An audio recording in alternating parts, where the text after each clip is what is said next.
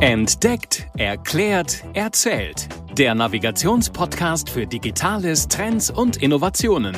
Präsentiert von Hashtag Explore, dem Online-Magazin von TÜV Nord. Herzlich willkommen, liebe Hörerinnen und Hörer, zu einer neuen Folge von Entdeckt, erklärt, erzählt. Ihr hört am Mikrofon mich und ich bin Julia Mandrion und mir zugeschaltet ist wie immer meine Lieblingskollegin Caroline. Hallo. Hallo Julia, hallo liebe vernetzte Welt. Ja, schön, dass ihr wieder zugeschaltet habt. Wir möchten uns heute über das Thema Startups unterhalten. Ja, Startups gelten ja als frech, hochinnovativ, aber im Gegenzug eben auch manchmal oft als unerfahren, zum Beispiel in der Organisationsentwicklung. Ja, etablierte Unternehmen dagegen gelten ja als lahme Tanker, haben überkomplexe Strukturen oder laufen vielleicht sogar auch manchmal Gefahr, Opfer von disruptiven Entwicklungen zu werden. Soweit die Klischees. Aber warum bringt man denn dann nicht einfach das Beste aus beiden Welten zusammen? Die Physikerin Steffi Blumentritt, sie ist seit 2019 Leiterin des Bereichs Start-up-Förderung bei der Wissensfabrik, berichtet uns in unserem Interview darüber, wie man Menschen zusammenbringt, Menschen und Unternehmen zusammenbringt, Ideen entfacht und eben damit auch Deutschlands Innovationskraft in der Zukunft sichert und vorantreibt. Viele große Konzerne sind bereits Partner dieser Initiative, unter anderem die Firma Bosch und auch TÜV Nord. Hört rein und viel Spaß bei dem Interview. Eigentlich sind Sie bei Bosch ja im Bereich Business Development tätig, sind aber gerade ausgeliehen an die Wissensfabrik. Erzählen Sie uns doch mal kurz, was die Wissensfabrik so macht. Gerne. Die Wissensfabrik ist eine Initiative der deutschen Wirtschaft. Das sind rund 130 Mitgliedsunternehmen, aber auch Stiftungen, aus allen Branchen, allen Größen und dazu noch zahlreiche Akteure aus der Wissenschaft, Politik und Zivilgesellschaft. Und gemeinsam verfolgen wir ein großes Ziel, die Innovationskraft von Deutschland nachhaltig zu sichern. Und wie machen wir das ganz genau? Ist, dass wir auf der einen Seite Schulen und Kitas mit praxisorientierten Mitmachprojekten aus den Bereichen Naturwissenschaften, Technik und digitale Bildung unterstützen.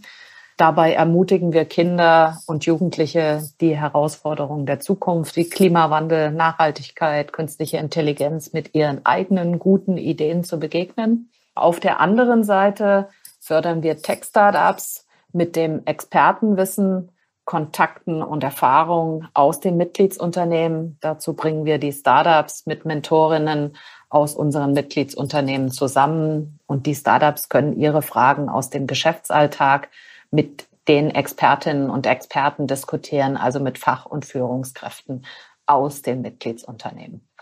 Und unsere Erfahrung ist, äh, dass sie sich so langfristiger und erfolgreicher am Markt behaupten. Ja, zum Thema langfristig. Sie selber arbeiten ja auch bereits seit mehr als 20 Jahren bei Bosch. Und man sagt ja immer so, einmal Konzern, immer Konzern. Könnten Sie sich denn jetzt vielleicht auch sogar vorstellen, doch nochmal bei einem Startup anzufangen? Das kann ich mir echt sehr gut, weil ich mag es halt groß zu denken. Das geht natürlich aber auch in Corporates an den, ich sage immer, an den richtigen Stellen. Ja, wir haben ja auch schon in unserem Intro eingangs gesagt, das Beste aus beiden Welten. Was ist denn aus Ihrer Sicht der größte Mehrwert für die Gründer, aber vielleicht auch für die Vertreterinnen und Vertreter von etablierten Gruppen, wenn sie eben aufeinandertreffen? Also so unsere Erfahrung ist, dass die Startups sehr gerne zu uns kommen, um ihr Netzwerk weiter auszubauen, aber auch um ganz spezielles Know-how zu bekommen. Zum Beispiel, wie baue ich ein Unternehmen auf? Wie skaliere ich richtig? Wie gehe ich vielleicht aber auch einen neuen Markt an? Und was wir dort auch noch hören, ist, dass die Startups darüber hinaus halt auch potenzielle Partner kennenlernen.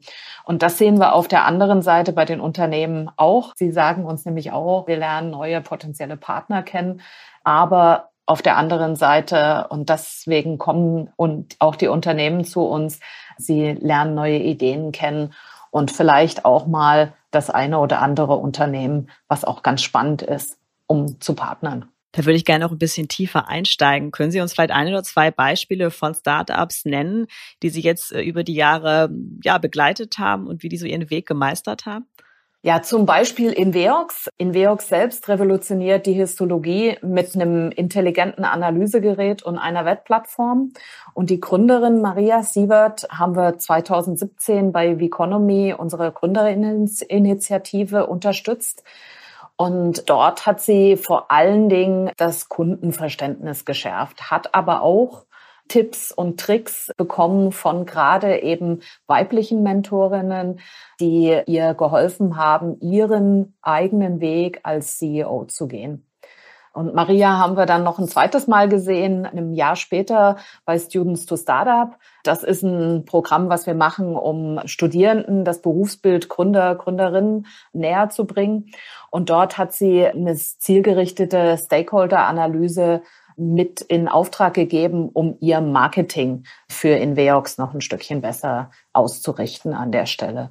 Und Maria gibt jetzt 2022 ihre Erfahrungen auch schon wieder an Startups aus dem Netzwerk weiter, sei es bei uns, bei Viconomy, aber auch auf der anderen Seite bei der Unternehmertum in München. Ein zweites Beispiel von einem anderen Startups ist Cytolytics. Die machen eine automatisierte Datenanalyse in der Zytolyse, also der mikroskopischen Untersuchung von Zellen auf Krankheiten. Die waren bereits zweimal beim Speed Mentoring mit dabei und haben sich dort Feedback zu ihrer Markteintrittsstrategie geholt. Und außerdem haben sie einen Angel Investor kennengelernt.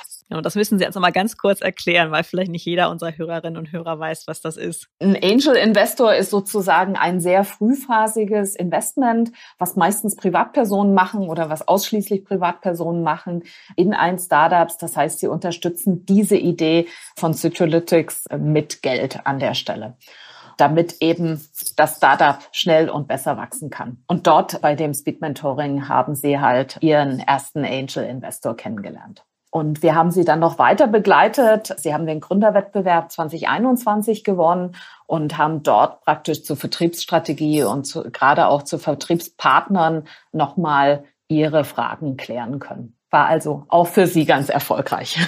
Das sind richtig erfolgreiche Geschichten, die wir hören. Wir wissen alle, dass Erfolge das eine sind, aber das Scheitern ähm, ja auch, auch oft Teil ist. Und gerade weil Sie jetzt so viele Startups über die Zeit begleitet haben, was würden Sie sagen? Was sind vielleicht auch so die, ja, vielleicht kann man sogar das in drei subsumieren. Was sind so die drei größten Fehler, die vielleicht Gründerinnen und Gründer machen aus Ihrer Sicht? Und wenn das jetzt jemand hört und so an dem Punkt ist, dass er loslegt, was kann man denn vermeiden? Weil man muss ja nicht die Fehler machen, die andere schon gemacht haben. Was würden Sie da sagen? Einer der größten Fehler ist mangelnde Ressourcen. Das heißt, das Geld auf der einen Seite, aber vielleicht auch Personal und Unterstützer auf der anderen Seite.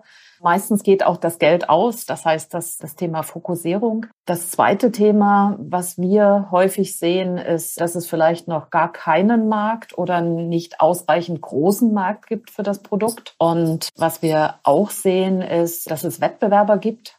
Wettbewerb ist immer gut. Aber man muss es dann halt auch besser machen als der Wettbewerb. Also das heißt, selbst als Startup muss ich gucken, dass ich mich gut adaptieren kann und die Idee so weit schleifen kann, dass ich tatsächlich der Beste am Markt bin. Und wenn wir so auf die andere Seite gucken, der Konzerne, gerade auf das Thema Veränderungsbereitschaft und Innovation, wo sehen Sie da auch aus Ihrer Bosch-Brille, was sind da so die größten Hemmnisse? Was ist zu beachten? Also was wir bei vielen Konzernen sehen, nicht bei allen, aber bei vielen, ist, dass die Prozesse sehr aufwendig und langsam sind. Das heißt, das zu wissen und dann vielleicht eben auch zu gucken, weil ein Startup halt sehr kurzzyklisch guckt, dass man wirklich da an der Stelle guckt, wie kann ich meine Prozesse so weit adaptieren, dass sie, wenn sie auf einem Startup treffen, kurz und nicht so aufwendig sind. Auf der anderen Seite, was wir auch häufig sehen, sind unterschiedliche Erwartungshaltungen. Langfristige Kooperationen von den Konzernen treffen auf vielleicht eine sehr kurzfristige Erwartungshaltung von den Startups, weil einfach dort das Geld auch ein Stückchen knapper ist. Und das muss man, glaube ich, sehr gut miteinander besprechen, bevor man in eine Kooperation geht. Jetzt schwenken wir noch mal kurz zu Ihnen persönlich. Wir haben am Anfang auch hat Frau Mandrion die Frage gestellt, könnten Sie sich vorstellen, mal bei einem Startup zu arbeiten?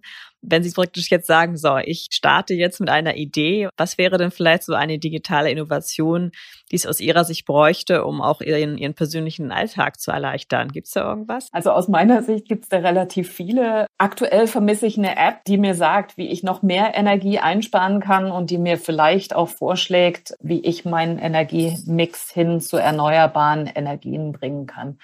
Am besten mir gleich noch einen Handwerker vermittelt, der mir die neuen Energiequellen wie Solarzellen, Energiespeicher, Wärmepumpen installieren kann und mit den Stadtwerken verhandelt, dass die Anlage ans Netz gehen kann. Also das vermisse ich aktuell. also einen Markt gibt's auf jeden Fall. aber vielleicht auch Wettbewerber. Auf der anderen Seite würde ich sagen, haben Sie gerade schon Ihren Pitch vorgelegt. Also wenn jetzt irgendjemand da draußen das hört und Lust äh, und Interesse hat, da zu investieren, kann er sich ja bei Ihnen melden. Das ist auf jeden Fall, würde ich sagen, eine kurzfristige Geschichte, die mit Blick auf Herbst und Winter jetzt ganz schnell umgesetzt werden sollte. Jetzt kommen wir schon zum Schluss äh, unseres Podcasts und wie immer am Ende würden wir gerne nochmal fragen, wie kann man sie erreichen? Weil ich glaube, der ein oder andere hört das jetzt vielleicht und denkt, ich würde gerne vielleicht Mentor oder Mentorin werden oder möchte beim Gründer, Gründerinnen-Wettbewerb mitmachen. Vielleicht können Sie einmal nochmal erklären, weil Sie hatten einmal auch das Stichwort Economy genannt oder Speed Dating war es, glaube ich, Speed Business. Was sind die Formate und wie kann man Mentor werden, wie Mentorin oder vielleicht auch im Gründerwettbewerb teilnehmen? Mache ich sehr gerne. Alle Informationen gibt's bei uns auf der Webseite www.economy.de. Dort gibt es alles Richtung, ich will Mentor werden, aber auch über die einzelnen Programme wie Economy, wie Speed Mentoring, wie Students to Startup. All das ist dort erklärt. Einfach drauf gucken und anschreiben. Wir freuen uns auf jeden Fall. Also es ist auch Speed Mentoring. Ich habe Speed Dating gesagt. Ne? Also das ist doch mal was anderes. Also wenn man Speed Mentor werden möchte, wissen wir es Bescheid. Wir packen auch alles in die Show Notes, damit man unterwegs sein kann in den richtigen Kanälen, ähm, die man braucht. Und ja, bei Ihnen steht ja, glaube ich, jetzt viel Spannendes vor der Tür. Erzählen Sie mal, morgen ist Jury-Sitzung, oder? Genau, morgen wird die Jury-Sitzung von Veconomy sein. Wir freuen uns auf jeden Fall schon auf die Jury-Sitzung, dann vor allen Dingen auf die wahrscheinlich wieder zehn Gewinnerinnen von Veconomy 2022. Ja, viel Spaß wünschen wir. Danke. viel Erfolg für die Teilnehmenden. Genau, den drücken wir jetzt ganz fest die Daumen. Das machen wir mit. Danke für das Gespräch. Danke. Vielen Dank.